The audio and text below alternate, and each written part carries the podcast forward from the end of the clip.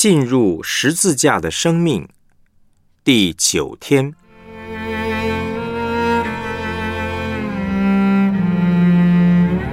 脱离律法主义，单单倚靠耶稣。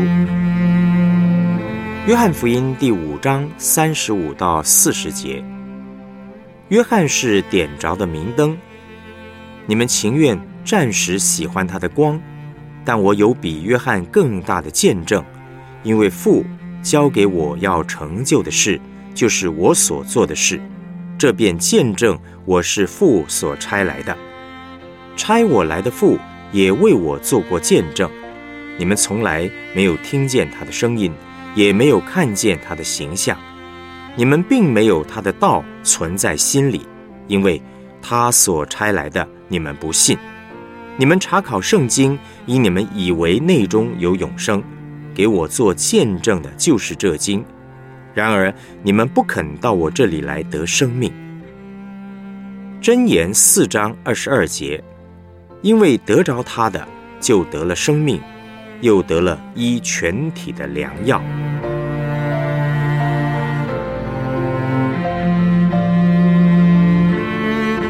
我们来思想主题信息。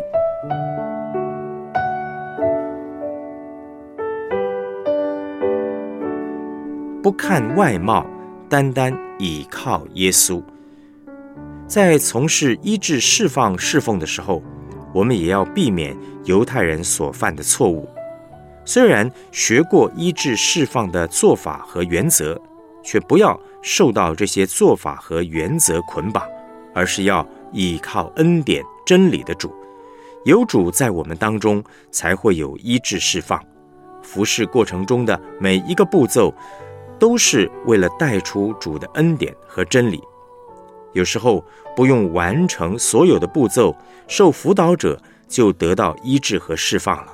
有时候我们只要把上帝的道讲出来，人就得到医治释放了。此外，还有些时候，带导者只是透过祷告这种空战的方式，就打得仇敌片甲不留。辅导者。不需要做任何事情，受辅导者就得自由了。相反的，也不是我们只要把所有的步骤做完，受辅导者就一定会得到医治、得释放。若是我们所有的步骤都做了，服侍中却没有耶稣，对人还是没有益处的。重要的是，服侍当中有耶稣。很多时候，辅导者会看自己的能力、经验、年纪，担心自己做不好。这很可能是依靠自己在侍奉，以为自己的状态可以决定侍奉的果效。年纪和经验确实有某种程度的帮助，但若是没有和恩典的主连结，反而容易成为服侍的阻碍。我们不要看自己，也不要看别人。不要只根据受辅导者的反应就做出有关服饰的判断。刚开始学习医治、释放、侍奉的童工，很容易一看到受辅导者吐，就以为鬼已经赶出去了；一看到受辅导者哭，就以为他的情绪得释放了。其实不一定。反过来说，得释放的人也不一定会吐，不一定会哭。从事医治、释放、侍奉，不要只看外貌，上帝真实的同在才是最重要的。另一方面呢，有些人虽然又哭又吐，但是内在的信念并没有改变，还没有接受上帝的光。我们要继续用上帝的恩典和真理服侍他。也有些人完全没有外显的反应，但是里面却已经得着很大的释放。打破律法主义的捆绑。我屡次在医治、释放工作坊服饰当中看见，受服者最难处理的生命问题之一呢，是来自律法主义、完美主义的捆绑。这种捆绑不只是他们个人的问题，常常是整个环境系统的问题，包括了家庭、学校、社会，甚至连教会也常有被律法主义捆绑的现象。我特别注意到华人儒家思想对人的影响。我们的社会各方面虽然看起来都很现代，但是文化最底层还是儒家的温良恭俭让那一整套的哲学思想系统。我们习惯用外在行为评估人的好坏。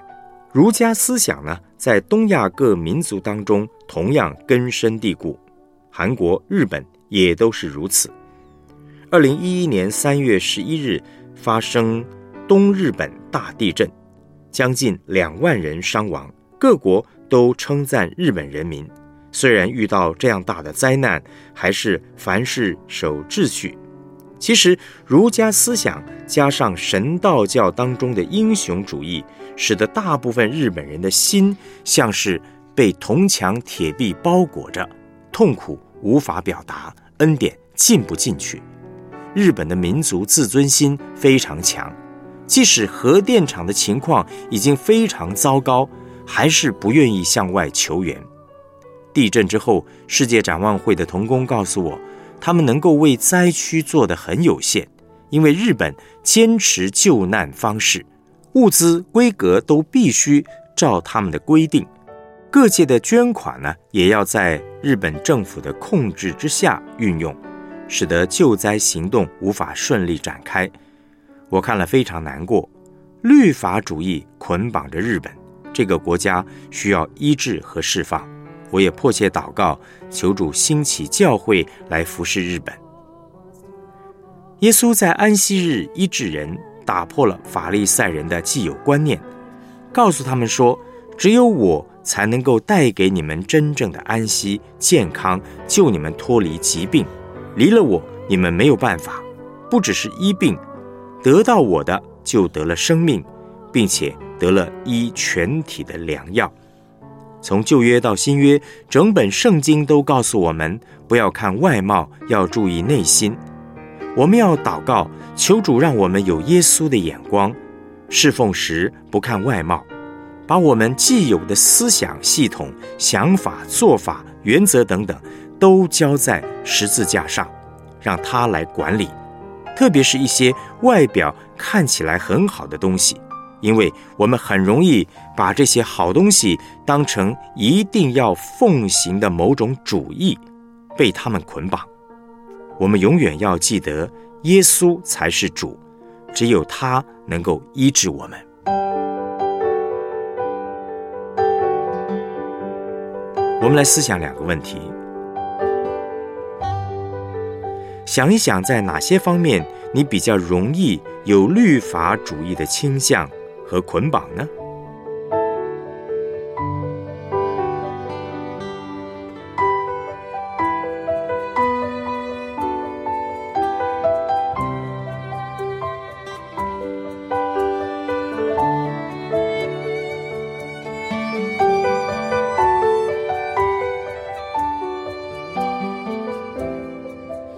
面对你的工作、家庭、侍奉，你除了倚靠上帝之外，还会倚靠什么呢？在祷告中，把这些交托给上帝。